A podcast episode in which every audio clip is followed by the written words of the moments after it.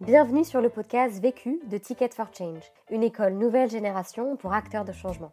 Dans ce podcast, tu entendras des personnes qui ont décidé d'utiliser les 80 000 heures de leur vie qu'ils vont passer au travail pour contribuer à la résolution des enjeux urgents et importants d'aujourd'hui, notamment la lutte contre les exclusions, la transition écologique et le développement des capacités de chacun. Ils ont soit créé leur propre projet, soit rejoint un projet existant. Leur point commun à tous, ils construisent une carrière qui a du sens et de l'impact et ils te donnent leurs meilleurs conseils suite au succès et aux galères qu'ils ont vécues sur des questions bien précises. Vécu est devenu le premier podcast collaboratif fait par et pour des acteurs de changement. En effet, depuis janvier 2019, nous formons des personnes à la réalisation des épisodes que tu vas entendre, pour faciliter le partage d'expériences entre acteurs de changement à grande échelle.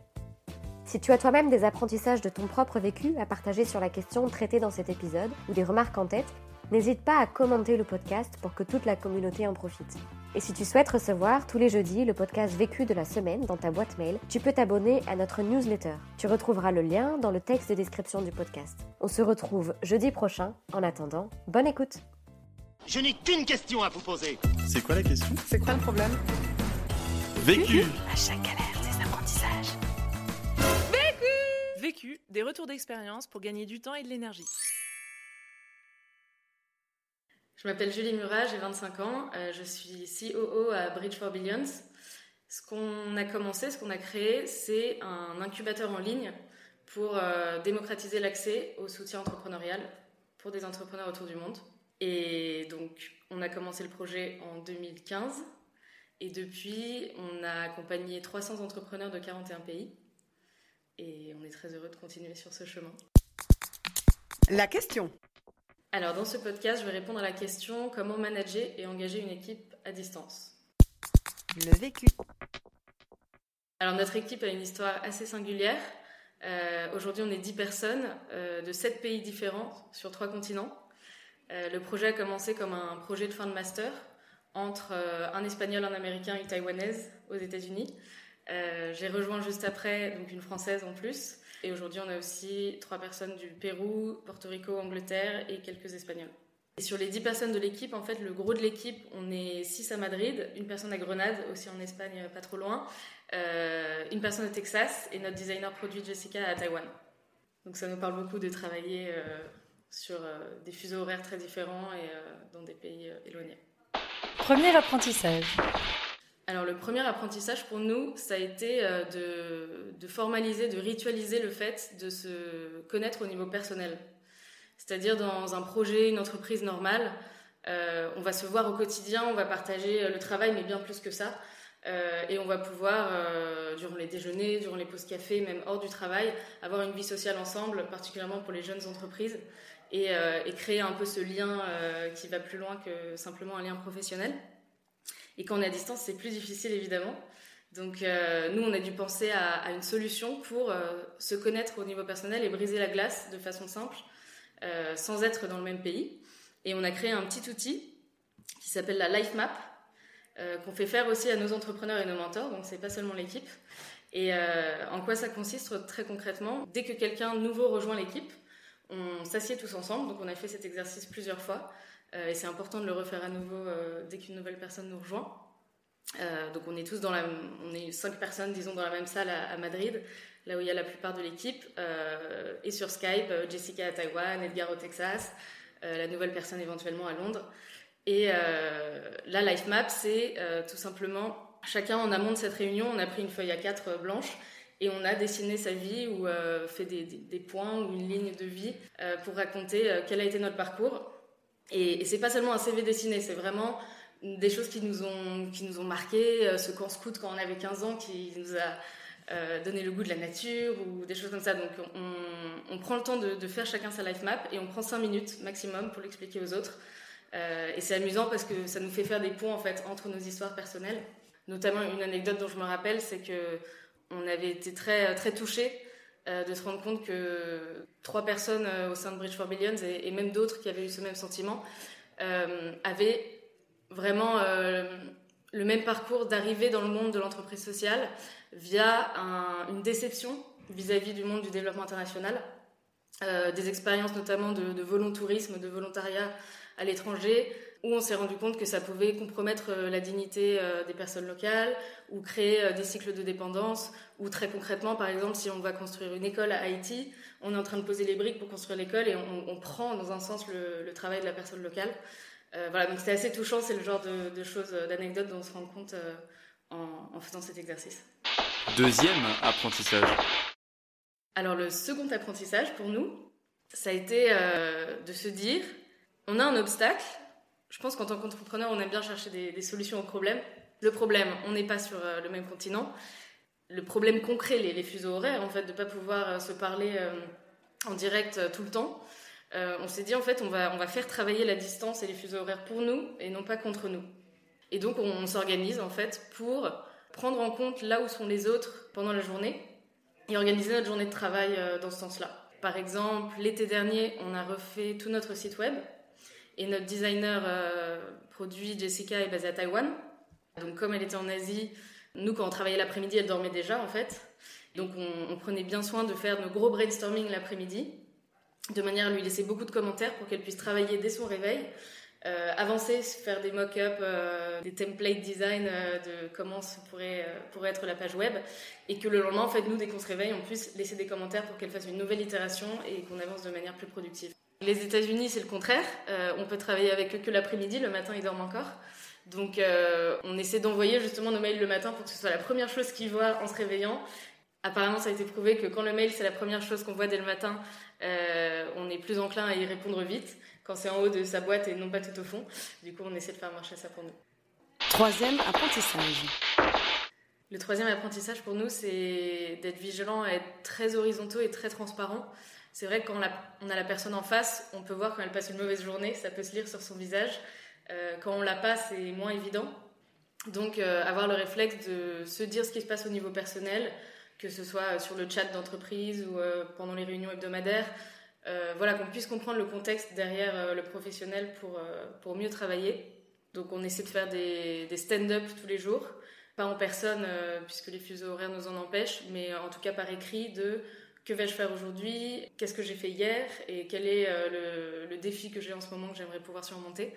Et souvent, en fait, on se rend compte, comme dans beaucoup d'équipes, que euh, le, le défi qu'on va formuler, quelqu'un d'autre pourrait nous aider à, à le surmonter au sein de l'équipe.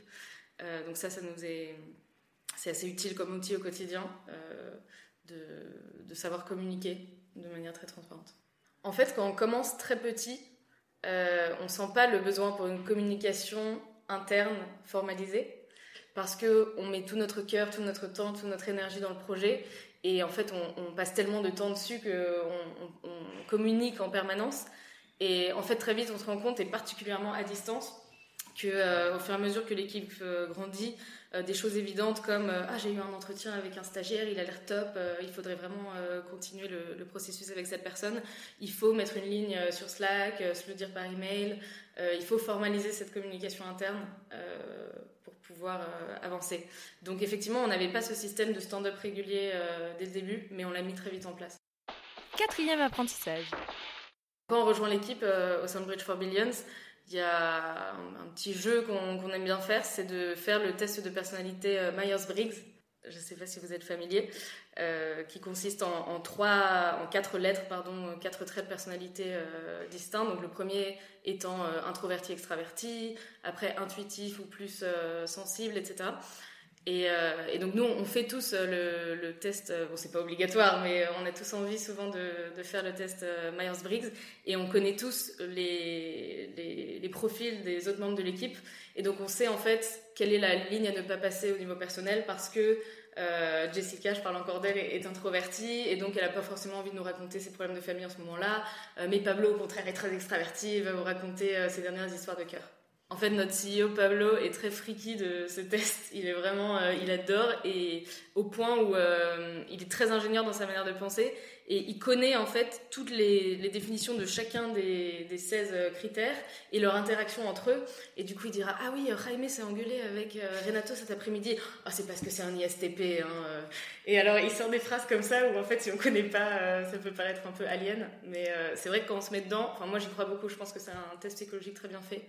Et il est beaucoup utilisé aux États-Unis, notamment pour le recrutement. J'ai énormément de situations où j'ai pu prendre du recul euh, grâce à E l'outil. Donc, moi, je suis ENFJ. Alors le N veut dire euh, intuitif. Euh, et le F veut dire feeling. Donc on prend les décisions plus euh, de manière, euh, je le sens dans mes tripes que c'est la bonne décision, que euh, je vais faire un tableau pour et contre et être très rationnel. Pour le cliché de- du test, c'est ça. Et, euh, et effectivement, dans mon quotidien professionnel, euh, il peut arriver que euh, j'ai envie de, de faire quelque chose qui vient du feeling. J'ai envie de dire oui pour assister à un événement qui est à 400 km de là où on ne va pas me payer le train. J'ai envie de euh, voilà, faire des choses à feeling. Et donc ça m'aide parfois d'avoir des gens euh, dans l'équipe qui sont... euh, euh, d'été euh, qui vont me dire non alors rationnellement euh, c'est c'est bien de s'ouvrir à beaucoup d'opportunités mais peut-être que parfois on peut pas dire oui à tout euh, etc c'est un outil qui nous aide à prendre du recul parce qu'on se dit euh, toi t'es trop staccanoviste de l'organisation c'est parce que t'es un T euh. donc on l'utilise entre nous c'est un langage euh, qu'on a internalisé Cinquième apprentissage. et pour nous, le le dernier apprentissage euh, qui nous aide vraiment à engager l'équipe à l'international, c'est de faire vivre au quotidien la vision et la mission de l'entreprise via ce qu'on appelle le salaire émotionnel. Donc la plupart euh, des, des startups, euh, sociales ou non d'ailleurs, euh, vont prendre du temps au début pour vraiment euh, réfléchir à, à quelle est leur, leur vision, euh, le, le futur souhaitable et possible euh, qu'ils ont, qu'ils ont envie de voir euh, se concrétiser, et quelle est leur mission, donc qu'est-ce qu'ils vont faire comme pas concret pour, euh, pour y arriver. Mais euh, c'est c'est difficile de, de la faire vivre au, au quotidien. Et nous, on utilise un, un outil aussi, je pourrais dire, euh, qu'on appelle euh, entre nous le salaire émotionnel, euh, qui marche euh, très bien pour des entreprises sociales notamment. Euh, le salaire émotionnel, c'est tout simplement les, les retours, euh, les témoignages qu'on va avoir des personnes qu'on aide. Par exemple, on a un entrepreneur Admire qui est basé à Tetovo en Macédoine, euh, donc dans un endroit assez reculé où effectivement il n'aurait pas pu trouver de programme d'accompagnement ou d'incubateur ou de mentor très probablement sans nous, euh, qui nous écrit un mail enflammé en nous disant euh, je suis vraiment très heureux d'avoir fini le programme, j'ai eu euh, une mentor incroyable euh, qui, qui a fait un master dans mon domaine euh, au MIT euh, en, en développement web et ça m'a énormément aidé à, à structurer mes programmes et à les rendre plus riches. Et, euh, et donc ça pour nous c'est du salaire émotionnel.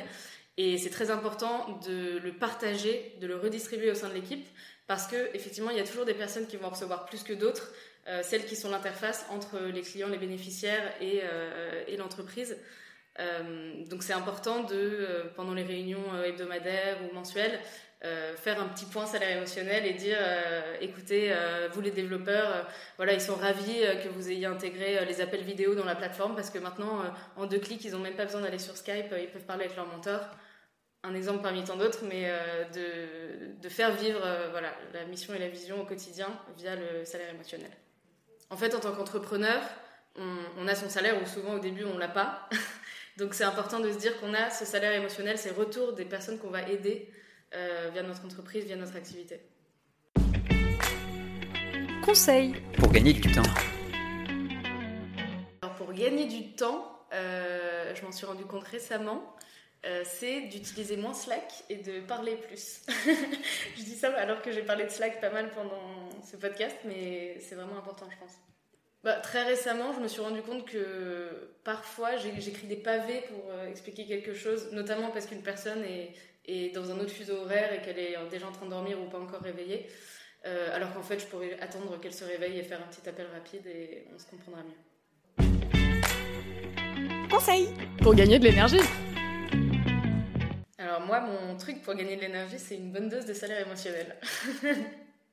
c'est d'avoir euh, des entrepreneurs euh, qui, qui vous disent euh, Ah, cette semaine, euh, j'ouvre euh, mon espace euh, pour les jeunes en difficulté à Barcelone, euh, alors qu'elle est passée par le programme il y a un an et demi et, et qu'on sait toutes les difficultés par lesquelles elle est passée.